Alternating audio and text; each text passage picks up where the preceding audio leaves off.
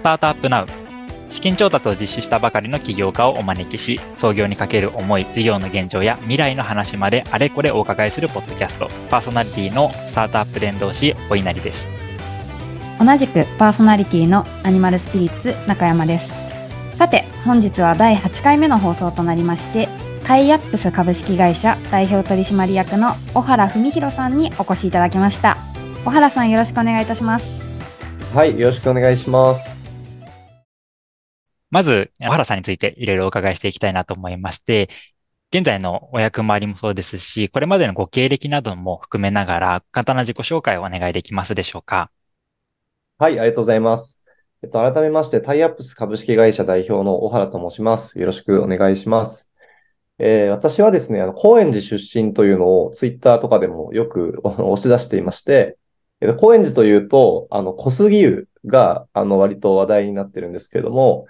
小杉湯のですね、えっと、今3代目になるですね、えっと、ゆうすけさんですね。ゆうすけさんは、えっと、僕の兄の同級生の世代ですと。えっと、僕はですね、えっと、弟のですね、高橋くんっていう、まあ、ちょっと言っていいのか、まあ、大丈夫ですね、多分。高橋くんっていうね、あのー、子が、僕の同級生、小学校一緒で、小杉湯ではですね、僕小さい頃から、まあ、彼の家すごく大きいので、あの、銭湯入った後に奥行かせてもらってファミコンしてですね、国尾くんとか、あの、結構古いファミコンゲームをやってたっていう思い出があります。で僕はですね、えー、まあ、高円寺出身で、えー、あと、よく、あの、訴えてるのはですね、あの、ちょっと見見た目がですね、あの、なんかスポーツできそうな見た目とよく言われるんですけれども、あの、えー、実はパソコン部であったりとかですね、割とオタク、えー、ところがあってです、ね、なんか爽やかで、本当スポーツマンシップ溢れる印象がすごくありましたけれども。いや、僕もあの、客観的に写真を見ると、ああ、スポーツできそうと思うんですけど、あの、時速80キロぐらいでバット振れないぐらい運動できないタイプですね。全然運動できないです。で、大学も、えっと、横浜美術大っていうところなので、うん、えっと、運動正直全然してないと。バスケ部が、あの、一応隠れ部活で言うと、バスケ部半年いたかなってなるんですけど、もう才能が全くないみたいな感じで、あの、やめてました。なので、基本的には、あの、意外とインドアというか、パソコン部とか美術部とか、ちまちましたことやるのが好きっていうタイプです。うんなので、今起業するきっかけも、二つ大きなきっかけがあるんですけれども、はい、えっと、一つは、あの、まあ、えっと、僕の祖父が、まあ、えっと、まあ、小さな会社の代表をやっていて、うん、で、それを見て会社やりたいなってちっちゃい頃から思ってたのが一つありますけど、えもう一つ IT に行けた一番最初のきっかけで言うと、えっと、パソコン部の時にですね、当時 MS-DOS とかのですね、結構古い方のパソコンで、で、えっと、まあ、できることもですね、あんまりコーディングがちょっと僕は得意じゃなかったので、なかなか触れなかったんですが、まあ、代わりに、まあ、ゲームを作る作業をしていて、で、そこで、まあ、シナリオを書いたりとか、あと、その、あれですね、えっと、グラフィックが当時ドット絵なんですけれども、全部リセットして書き直したりとかをしていて、うん、それがなんかほぼ今の作業と変わんないな、みたいなところがきっかけで、まあ今の仕事をしてるのかなとか思います。ちょっと話長くなったんで、職歴とかは一旦割愛します。ありがとうございます。割愛していただいたところめちゃくちゃ恐縮なんですけど、なんか職歴めちゃくちゃ面白いなと思って、そこもちょっとだけ聞いてもいいですか、ぜひ。わかりました。はい、僕はですね、大学が美術大の後、えっと、まあ、広告代理店のグラフィックデザイナーっていうですね、まあ、よくあるパターンの、あの、美大生で言うと就職をしていて、まあ、美大生の場合は、学んでる学科がそのまま就職にならないケースがすごく多くてですね、それも結構みんな辛いんですけど、僕空間デザインやってたんですけど、まあ、空間デザインのですね あの、職務の枠ってもう限られてるんですよね。あの、まあ、要は内装工とか、その、なんかまあそういう感じ、まあ、要は、えっと、建築じゃないんで、うん、えそういう、まあで、枠がすごく狭いので、なかなか就活成功しないっていうのがあって、で、グラフィックデザイナーとか割と成功してる方っていうか、もう本当にうまくいかないと、その辺のカフェのバイトになっちゃうんですけど、うん、まあまあまあ、まあ、今はね、デザイナーって割とポジションを得てるんですが、あの、僕39なんで、もう、かまあ20年近く前になると、まあ、デザイナーってなんかちょっと 飯食えないよねみたいなところがありましたと。今はちょっと IT 系デザイナーならめちゃめちゃ給料高くていい時代だと思うんですけど。うん、で、そ、それでですね、最初広告代理店のグラフィックデザイナーなので、えっと、本当にチラシとか作ってましたと。うん、のチラシとか、あと大体雑誌の裏の方にある、ちょっとあの、やっぱりあんまりいい仕事もらえないんで、新人だと。なんかあの、あるじゃないですか。あの、なんかちょっと痩せますみたいな。ちょっと怪しそうああいうめちゃなくちゃ目で。かっこいいチラシをね、一番嫌なのを先輩から押し付けられるんですよ。それをやってたんですけど、でもね、あの、今考えるとものすごく勉強になるっていうか、あの、え美大生ってどうしても、その、まあ、なんていうんですかね、え美大生でいうアカデミックじゃないですけれども、すごくその、なんていうか思考のレッスンみたいな、なんかすごく、なんですかね、複雑なものを作りたがったりとか、だ、誰もわかんないでしょ、ははは、みたいなものを作りたくなっちゃうんですけど、うん。えー要は最初にですね、グラフィックデザインで、なんか、後ろの痩せますとか、なんかそういうチラシを作らされると、今で言うなんかその、なんていうんですかね、お顧客心理を理解した上で、えっと、わざと脱作するみたいな、なんていうか、顧客最適化みたいな考えが身につくんですよね。うん。うん。だからまあ人生無駄にならないなっていうのは最初そのグラフィックをやってましたと。うん。もう深掘りすぎると長すぎるんで、ちょっとパッとその後行くと、はいえっと、その後、えっと、あまりにもそのチラシの制作内容が、えっと、かっこ悪いなっていうのがあって、えっと、やっぱデザイン事務所が花形なんで、グラフィック、どうせグラフィックやるんだったらじデザイン事務所行きたいと、かっこいいことやりたいっていうのがあって、えー転職活動をしていたんですけれどもうん、その最中にちょっとわけのわかんない転職フィニッシュをしてしまい、えっとですね、あの、デザイン事務所がまた結構就職難しいんで、ポートフォリオを担い、あ当時はですね、印刷したポートフォリオを担いで、もういろんなところに頭をかけへて、あの、おで、弟子でやっていてください。給料はもう十数万でいいです、みたいな感じでお願い、お願いしに行くんですね。就就活っていうか。うん。で、それをやっていく過程で、えっと、もうこの会社辞めちゃおうってなって、転職活動中に、まあ、あの、なんだ、つなぎでバイトしなきゃってなって、野島っていうですね、バイトっていうか、まあ、派遣社員ですね。派遣社員で立っていて、本当電気屋さんだったんですけど、うん。えそこに就職しちゃいました。もで、販売員としてですか？販売員です。本当にただ売ってるだけです。はい。ええ。きっかけはですね、あの、店頭で、まあ、ちょっと、その当時、えーまあ、なんですかね、店頭で販売、売り子をしてたんですけど、なんかその店頭のその、ポップとかですね、なんか、もう汚いと。で。いられ作れたんで、もう、あの、パーって作っちゃって、売ったら、売り上げすごい伸びたんですよね。当時の記憶では多分1.5倍とかになって、う、で、こいつなんだってなるじゃないですか。で、本社からの声がかかって、あの、なんか就職しないみたいな話になった時に、あのまあ、額面がちょっと全然違うわけですよ。デザイン事務所に行こうとしてるところからすると。うんで、話によると、あのなんと、あの、なんか、そ才能あればすぐに引き上げてくれるとか。で、野島で、あの、なんですか、まあよくあることですけど、出る杭は伸ばすって言葉なんか現場の社店長とかもみんな言うんですよね。えーマジえ本当っすか？とか言って。なんか、で、なんかそこで頭の中でお金と、あの、えっと、天秤にかけたときに、待てよと、なんかデザインもやってるっちゃやってるな、みたいになって、うんもうなん確かか、お金だけだったらちょっとすべて嫌だけど、なんか、チラシとか作ってもいいって言ってくれるし、いいや、とか言って入っちゃったんですよね。うん。うん。うん。うん。うん。で、野島はちょっとハマっちゃって9年間いたんですけどめっちゃ、長いですね。い。でも、あの、店頭の売り子から店長になって、マネージャーになって、ブロック長になって、グループ長になって、子会社の責任者やるみたいなのをバーってやらせてもらえて、まあまさにあの、野野島さん、野島博さん代表の言う通りというか、もうや、やればやった分だけ引き上げてくれるというか、うんうん。だから僕うん。25歳が一番部下がいて300人部下いたんですよ。すごい。ええ。本当に。まあ、あれ以降部下が減り続けるっていう。またでもこれからね、また増えていく可能性ありますね。まあ、それでですね、えっと、まあ、やってて、まあ、後半の方だと、あの、マーケティングオートメーションシステムの構築とか、アプリ開発とか、その辺もやらせてもらえたので。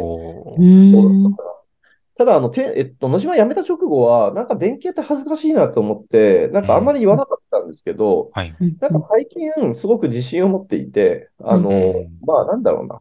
えっと、やっぱり反則ですね。なんうん。なんかみんなかっこいいからマーケティングマーケティングって言うんですけど、うんあの、反則をあんまり理屈とかロジックで考えたりとか、マーケティングの違いとか分かってる人い、もうこの IT 業界の周りに全然いないんで、うんでも反則って、今、なんかある種注目されてる、なんていうんですか、なんか今もう、例えばリテールメディアとか、要は、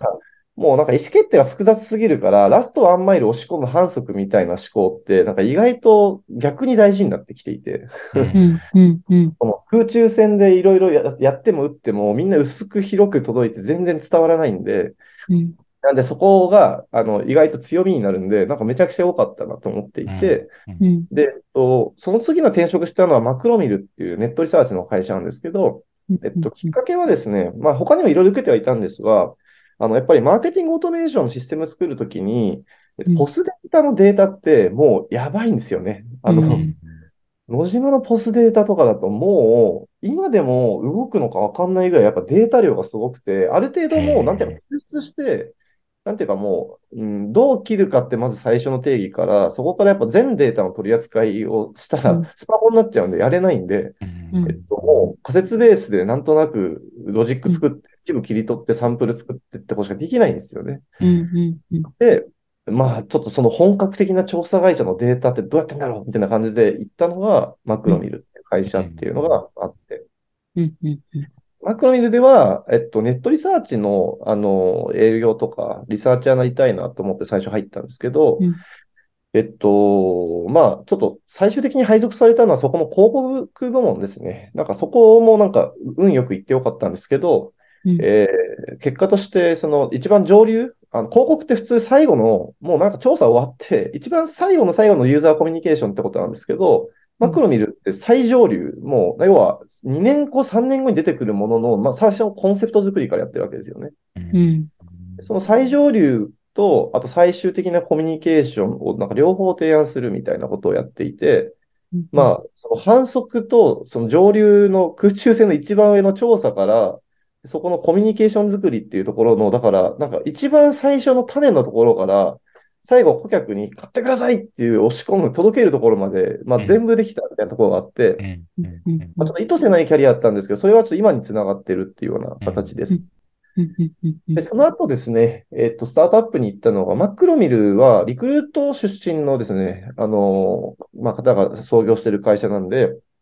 なんかいわゆる、あの、社内ピッチコンテストがあるんですよね、リクルートっぽい文化が。うん。えーそこでちょっとプレゼンして、もう全然、あの、僕審査通んなくて、あの、社内キットさせてもらえないみたいな感じだったんですけど、うん、うん。えーまあ、当時25歳のですね、あの、わ若手が独立されていて、えっと、僕のですね、部門になんかプレゼンしに来たんですよね。あの、当時 SNS スナップっていう会社なんですけど、うんでそこでスタートアップのですね、話を聞いて、まあ、これはやばいな、面白いなってなって、あのもう給料ゼロでいいから入れてくださいとか言って、スタートアップ行ったらお、お金もないし、子供もいるのに、給料ゼロでいいですとか、貯金がちょ、ちょっとあります、頑張りますみたいな。もう本当にそれ半年ぐらいは、いや、もうなんか交通費だけもらってて、ええ本当に。すごいですね。2ヶ月ぐらいボランティアで週末働いて、3ヶ月目には転職しちゃって、その後も給料ゼロで、えっと、6ヶ月目ぐらいに社長が計らいで、あの、ある程度戻して、バーっと振り込んでくれたんですけど、最初はもう、あ、本当に死ぬ、死ぬみたいな、オフィスに泊まって、電車賃ももったいないとか言って、ええすごい。寝袋置いて、しかももうその、その会社は、まあ説明、また長いんですけど話すと、あのーもう、なんだろう、えっと、もう、月のうち、なんだろう、30日はもうオフィスにいて、家も、毎日じゃないですか。そうそうそう。で、寝袋で、あの、同僚と一緒に寝るみたいな、もう、で、1日睡眠2、3時間、それ以外は現場のずっとててあ、トップっぽいですね。今より全然働いてますよ。めちゃめちゃすごかったです。もう、もう、やばいです。もう僕、本当に何回か鼻血出ましたし、コンサル、その辺のコンサルより働いたなって思うのがその時期って感じです。ちえうんうんうんうんうんうんょっと長くなんですね。で、そでその後、タイアップ作りましたっていう、もうあんまりにも長それだけで長いなっていう。うんはい。うんうんうんうんカットしてください。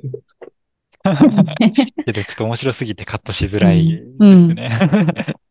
なんか過去のプレスリリース拝見したら、その創業時は100個のビジネスアイディアを、あの出してスタートしたってことだったんですけど、まあその時ってこうどんな視点でアイディアを出されたのかっていうとこと、まあそこからまた6回ピボットしてるっていう話もあったりしたんですけど、なんかどんなタイミングとか基準でピボットとかを行って、こう今のサービスにたどり着いたのかっていうあたり、こう教えていただけますでしょうか？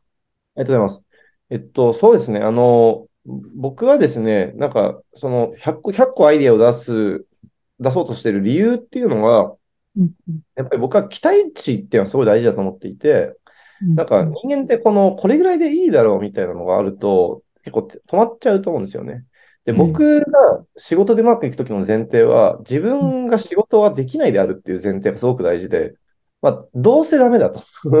どうせ才能ないし、どうせいいアイディアも出ないってなったときに、まあ、どうせバカで何もできないんだから、もう人の何倍かやんなきゃいけないっていうことをやると、まあ、うまくいきやすいと。うんまあ100なるほど個っていうのは、まずもう、ある程度もう死ぬほど数出せみたいな。で質はどうでもいいみたいなのがあるんで、もうなんかめちゃめちゃ内容いい加減なんですよ。もうなんか、えっと、やり方で言うともう片っ端からで、えっと、みんながやってる、なんか思いついた、なんか観察してこれがかっこいいっていうね、それで数絞られちゃうじゃないですか。で思い込みが激しいですよね。うんなんで、バイアスを抜くために、もう、要はもう AI みたいな感じですね。もうランダムに記事見て、ランダムにひらめいたものを大量にただただ書きつらって、後から見るとくだらなすぎるものが大量にあるっていう状態を、まあ、したって感じですね。で、最初にそこで、何ですか、これがいいんじゃないかって言って、7個、2、3、2ヶ月ちょっとかな ?3、2ヶ月半ぐらいで7ピボットしてるんですけど、それも、まあ、いい加減っていうか、なんか自分のこと信用してないんで、うん。えっと、まず、よくわかんないから、まあ、これにしましょうとか言って、一緒に工藤っていう、一緒に創業したやつとやったんですけど、いいっすね、いいっすね、とか言って、えっと、多分最初のピボットは、いいですねって言って、二人で盛り上がって、よし、じゃあ明日からこれやるぜって言って、家帰って寝て起きたら、あの、二人とも青ざめた顔してカフェに、あ、オフィスなかったんで カフェに集合するんですけど、なんか青ざめてんすよ。で、なんか僕がなんかもじもじしてたら、向こうの工藤っていうのが、お花さん、言っていいですか？どうした？どうした？どうした？あれなんかやる気起きなくないですか？あ、俺も思ってた 無理だよねみたいな。昨日あんなに思ったけど、なんなんか、あの、自分たちがやりたいって思えないよねと。いや、やってるか。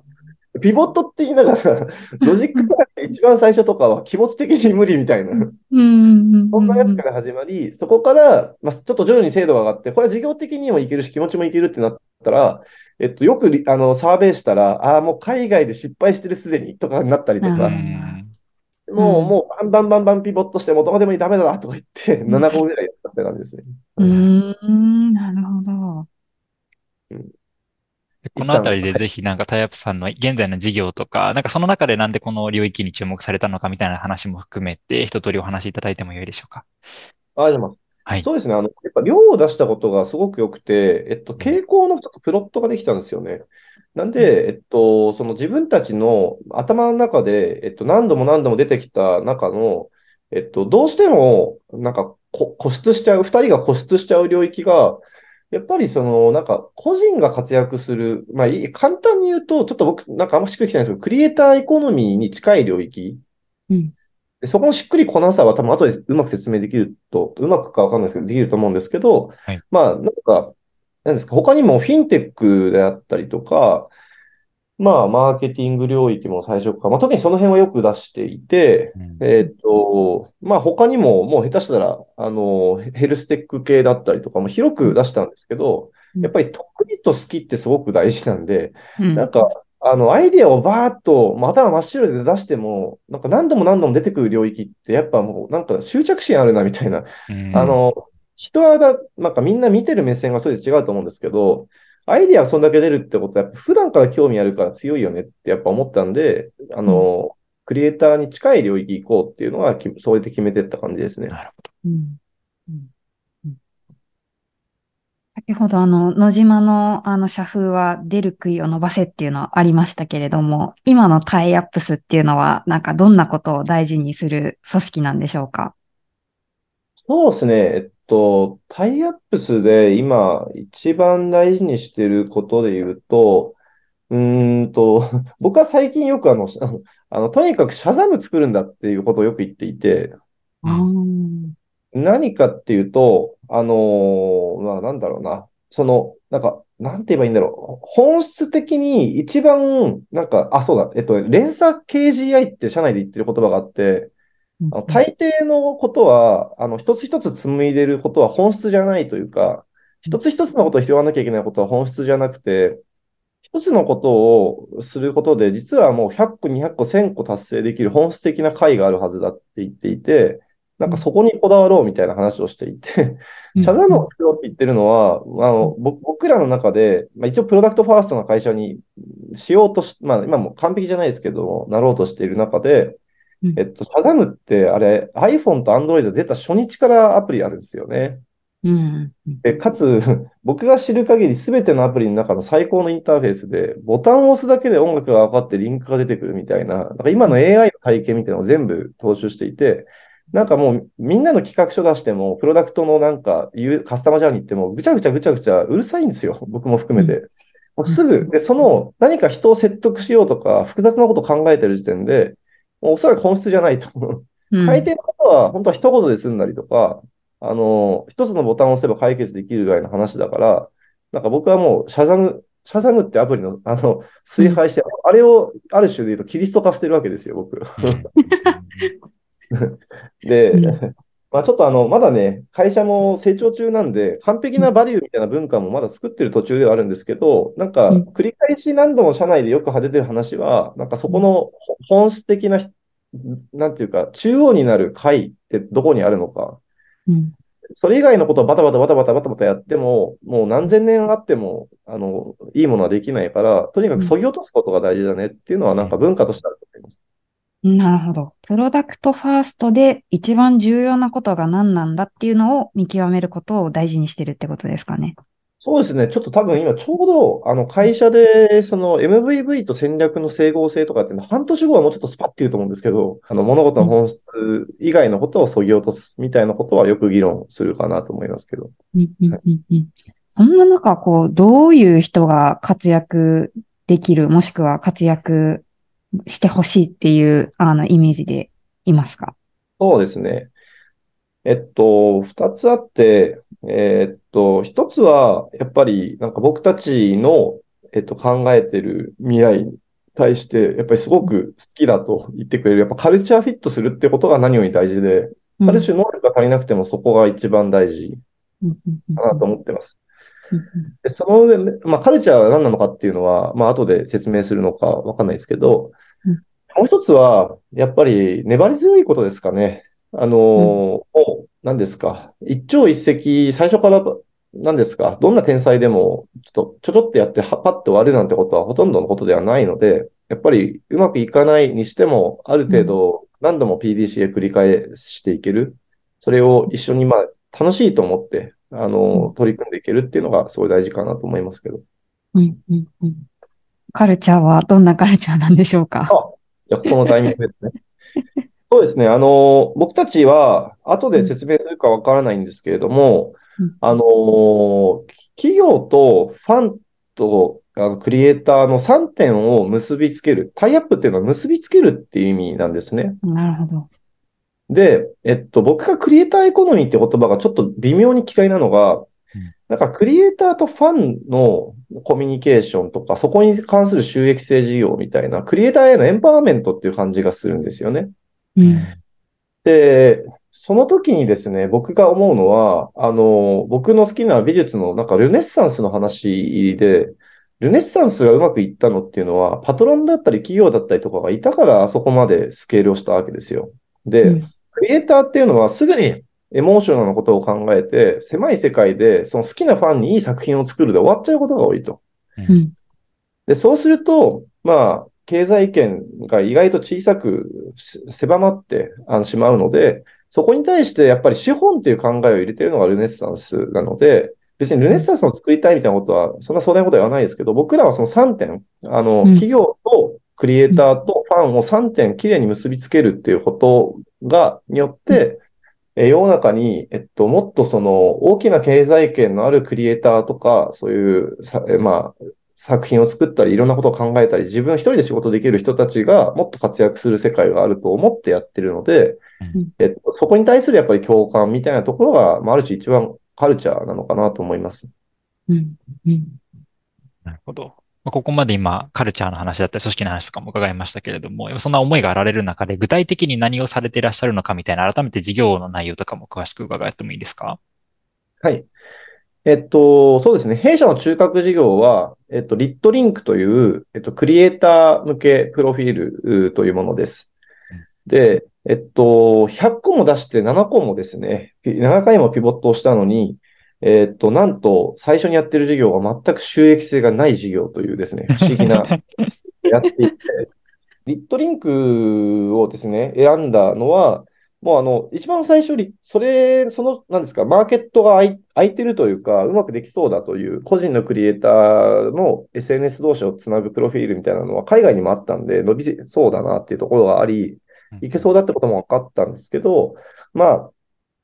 収益性が全く考えられなかったので、あのー、まあ、結構候補には上がったけど、最初は見向きもしないアイデアだったんですね。ただ、えっと、出したアイデアの共同テスト、要は、えっと、その、まあ、このアイデアっていうのは、売り上げを上げるというよりは、要はユーザー基盤を作れそうみたいなアイデアの一つだったんですけれども、えっと、結構角度が高かったっていうのは一つありますね。あの調査していて、え勝てる可能性が高いっていうのがちょっといろいろ数字叩いていてなんとなく分かったっていうのがあり、うん、えっと、その上で、えー、まあ、この獲得できるものが僕たちのすごく大好きな領域だったっていうのと、あと、その、まあ、価値がすごくあると。だから、もともとマクロニにいた人間からすると、なんか、ある種で言ったら、データの値段って感覚があって、えっと、言い方あれですけど、もうなんか、あまあ、もう、なんですかね、ツイッターで取ったアンケートデータみたいなものと、そうじゃなくて、えっと、きちんと、あの、統計データと揃えたものって価値が違いますよ、みたいなのが、まあ、ありますと。で、クリエイターっていうと、今で言うとインターネットのある種、なんていうか、影響力、影響力というか、を持ってるホルダーさんたちなので、その方々がいる状態とか、そこで取れるデータみたいなのは、ものすごく価値だって分かっていたので、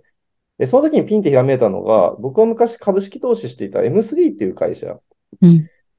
M3 は、えっ、ー、と、お医者さんをですね、あの、メディアを作ってですね、お医者さんを、まあ、ある種囲い込むというか、囲い込むという言い方あれなんですけど、えー、ことによって、最終的にはそこからまた、あの、そのリソースを使った事業ってたくさん作れたわけですね。でそれがちょっと、まあ、頭の中に浮かんで、えー、うん、まあ、ちょっと収益性わかんないけど、やっちまえ、みたいなのがあって始めたのがリットリンクっていうのが、まあ、正直ありますというのがきっかけですと。で、どんな事業かなんで、ざっくり言うと、今、リットリンクが今230万人まで伸びていて、クリエイターが、あの、いろんな方ですね、YouTuber もいれば、あの、ライターさん、カメラマンとかいろんな方がいると。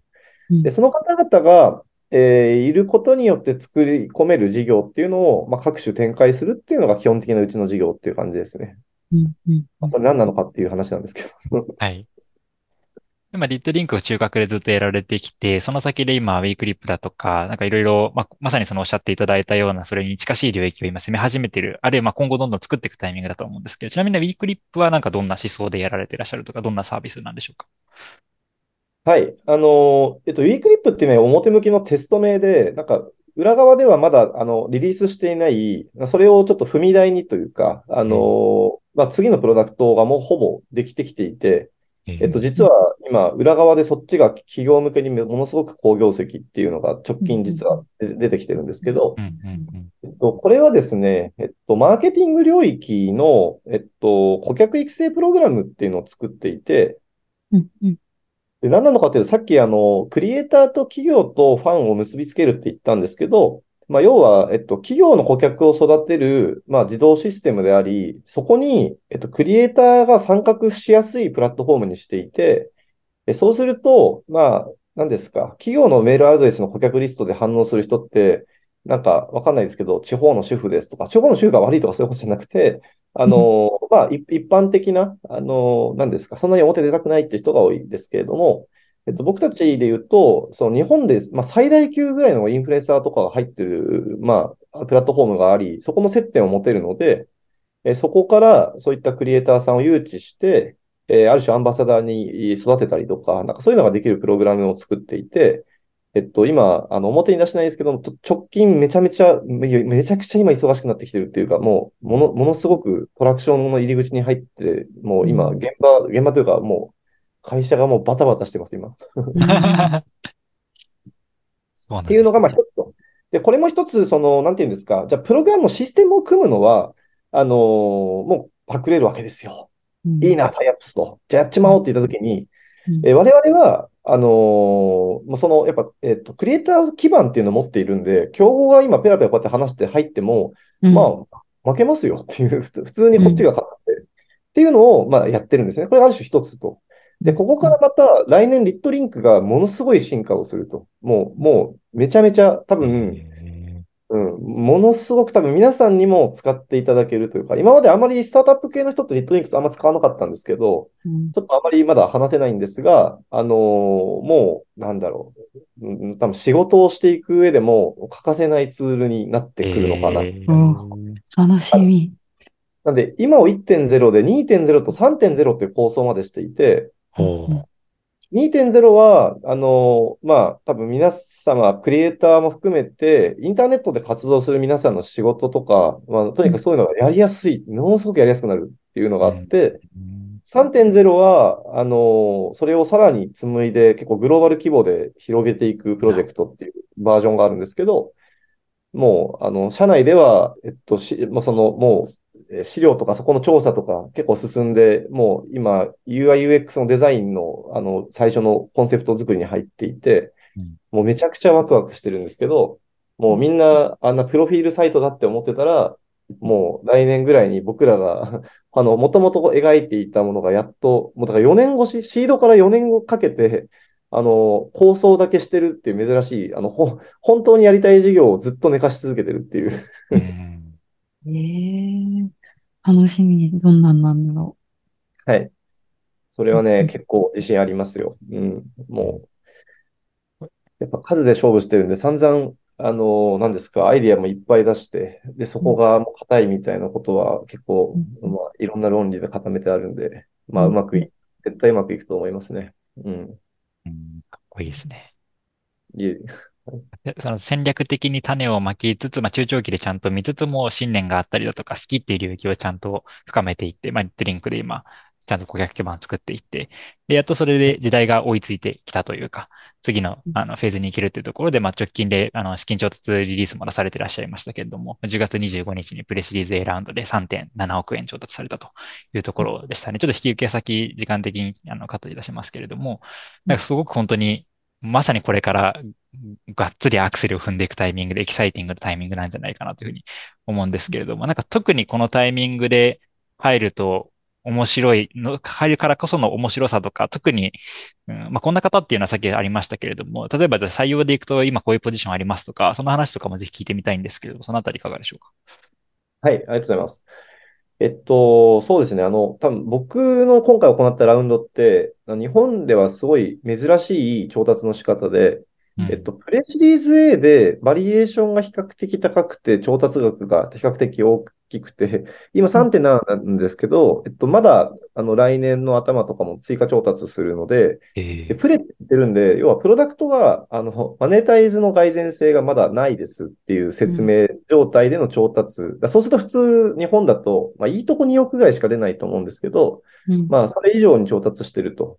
うん。で、な何をしてるかというと、日本のスタートアップの大体のプあのシリーズ A っていうのは、もう、まあ、ある程度 PMF が見えていて、なんか、組織づくりと、あと、なんていうか、伸び、伸びるための投資みたいなとことは多いんですけど、うん。僕たち変わってるのが、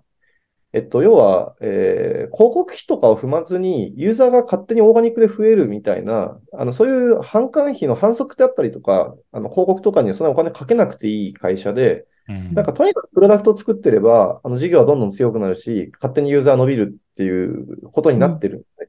うんななので、何してるかっていうと、もうとにかくプロダクトを作れっていうところがもう一番。うん。あとは直近の足元の事業が、あのーすごく忙しい、めちゃくちゃ伸びていきそうなので、えっと、そこの、まあ、人員を増やすっていう意味で言うと、その、まあ、マーケティングソリューションとして売ってるんで、えっと、まあ、営業とか、あと、まあ、もともと大手の博報堂みたいな代店のプランナーみたいな、あの、方が中にいるので、うん。えっと、そこの採用が、まあ、今、強化中ではあります。で、えっと、今募集している領域で言うと、今までその最低限必要な、あのーまあ、デザイナーとか営業とかっていうとこだったんですが、ちょっと来年に向けては、ちょっとやっぱ組織をちゃんと作っていかなきゃいけないので、やっぱり今後は、あの、コーポレート部門の方とかですね、あのーえーまあ、あと財務経理まだいないので、そのあたりとか、そこも含めた、あの、広い職種を募集していかなきゃいけないタイミングなので、なんかもう、いわゆる全方位的にというか、うん。うん。うん。うん。あのちょっと前は全方位ってことは言わずに、えっと、もうあくまで、えっと、もうプランナーが欲しいですとか、デザイナーが欲しいですってピンポイントだったん。ですけど、ちょっと、まあ、今から聞いていただいて、まあ、来年の春以降入社みたいなことで言うと、まあ、もう全職種、なんかもう、一旦話、カジュアル面談してくださいみたいな、ちょっと、カジュアル面談作んなきゃダメですね。あの、なんかね、PM してくる人なんて、ちょっとそんな人めめったにいないので、やっぱりカジュアル面談作っておくといいですよね。このあの、ピッターの中村さんにいいパスをしとこうっていう。そうですね。ピッタになって、調子いいみたいですね。チームプランの方とかも。じゃあ、営業、プランナー、デザイナー、コーポレート、財務経理、全方位的に募集中ですということですね。私が何かできるっていうよりは、御社に興味ありますで、ぜひちょっと一度、ランチでも行きましょうみたいな感じでお願いしたいです。うんなんかこれだけ急激速、加急加速、加速度的に伸びている会社で、なんかその会社が、なんだろう、できますみたいな話じゃなくて、会社が好きでみたいな感じで入れるっていうのも相当珍しい。入れるわけじゃないだろうと思いますけれども、なんかそこの間口が広いっていうのも懐の深さというか、本当にカルチャーを大事にせず大切にされてるからこそなのかなっていうふうに感じました。うん。うんありがとうございます。そしたらちょっともう最後に、まあ今採用系の話もされたんですけれども、なんか他にリスナーさん聞いている方々へのメッセージが何かあれば、ぜひ伝えていただいて、それで締めさせていただければなと思いますが、何かまあ、あの、ご出演いただいたご感想とかでもいいですし、メッセージでもいいですが、何かありますでしょうか？そうですね。あの、ちょっとまだ世の中には発表できてないので言えないのが辛いんですが、えっと、僕、僕たちが社内でよく最近わーって話題になってるのは、えっと、まあ、投資してくださった投資家は信じてくださってますけど、投資してくださらなかった投資家の方は、まだ、あの、伝わってないのかなと思ってますが、まあ、僕たちは今、あの、本当グローバル規模のビジネスであったり、もう1000億ももう絶対見える、見えるというか、あの、よく言ってるのが、小指かかってるよね、みたいな。あの、もうなんだろうな、それを両手で掴めてるってことはないですけど、普通小指かかるぐらいもないから、もうなんか、とりあえず100%かわかんないけど、道筋が見えると。うんなんか、なんで、その、なんですかね、せっかく人生をかけて3年とか5年とかやるんであれば、なんか、やっぱり、なんか今までなかった領域で、あの、日本、そう、日本初で、えー逆に、まあ、あの、逆、逆 GAFA じゃないですけど、うんあの、テックタッチに世界的に使ってもらえるプロダクトを作れるきっかけってなかなかないじゃないですか。うん。で、まあ、それは別にみんな狙ってると思うんですけど、あの、ぼ僕、ラモなのかわかんないですけど、なんかもう小指はかかってると思っていて、うん。うん。これを手繰り寄せれば、あのー本当に僕が憧れてた、僕はなんか、あの、Google 作ろうみたいな、そんそこまでは思わないんだけど、やっぱシャザムがかっこいいみたいなのがあって、うんうん。クールでシンプルに、あの、世界をちょっと一部変えていく。一部かもしれないけど、世界中みんな使ってるみたいなことは、あの、すごい大好きなんでやろうとしていて、えー、なんか小指かかってるな、これいけるでしょ、みたいなのがあって盛り上がってるので、その盛り上がってる空気を、その就職するとかじゃなくて一回聞くだけでも、ぜひ、あの、あと、あれですね。実際にランチとかしていただいたら、今こうやって、あの、ポッドキャストで言ってない、何するんですかって具体的なのを言いますから、うんおぜひ聞いていただきたいということです。はい。ありがとうございます。聞き足りないことがたくさんで、本当にお話が面白くて聞き入ってしまったんですけれども、お時間来てしまいましたので終わろうかなと思います。概要欄にですね、あの、公式のホームページ、採用情報のページだったり、資金調達のプレスリリースだったり、あとは小原さんの X がね、盛んにやられていらっしゃるかと思いますので、そのあたりも記載しますので、ぜひご確認いただいて、あの、カジュアル面談に申し込むもよしですし、DM も今チャンスって話も先ほどあったので、ぜひ、そういった方に挑んでいただければなと思います。はい。それでは小原さん、改めてご出演いただきましてありがとうございました。ありがとうございました。ありがとうございました。